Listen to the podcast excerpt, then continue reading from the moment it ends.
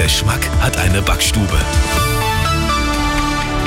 Schönen guten Morgen. Es ist 7 Uhr. Die Nachricht mit Lisa Nagler. Zuerst das Thema des Morgens. And the Oscar goes to Edward Berger. All quiet in the Western. Das deutsche Kriegsdrama im Westen nichts Neues ist einer der großen Gewinner bei den Oscars. Bester internationaler Film, beste Kamera, Beste Filmmusik und Szenenbild. Damit geht auch ein Oscar nach Bayern. Die Filmausstatterin Ernestine Hipper kommt aus Nürnberg.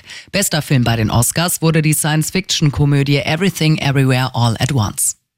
Gestreikt wird heute an vielen Flughäfen, darunter Berlin, Hamburg und Hannover. München ist zwar nicht direkt betroffen, aber auch bei uns sind Verbindungen betroffen. Morgen wird dann in den Krankenhäusern gestreikt und Ende des Monats könnte ein großer Warnstreiktag im gesamten Verkehrsbereich drohen.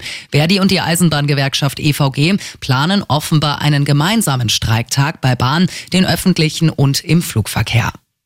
Eine Lawine hat in den österreichischen Alpen 14 deutsche Skiwanderer mitgerissen. Die Sportler stammen unter anderem aus dem Raum München und aus Lindau. Zehn Sportler konnten sich selbst bei Schrunz aus den Schneemassen befreien. Die restlichen vier wurden dann von Rettungskräften geborgen. Drei Wanderer wurden verletzt. Und das ist sonst noch los in München und der Region. Geduld brauchen Autofahrer ab heute rund um die Leimer Unterführung. Die ist bis Ende Mai gesperrt wegen Arbeiten zur zweiten S-Bahn-Stammstrecke.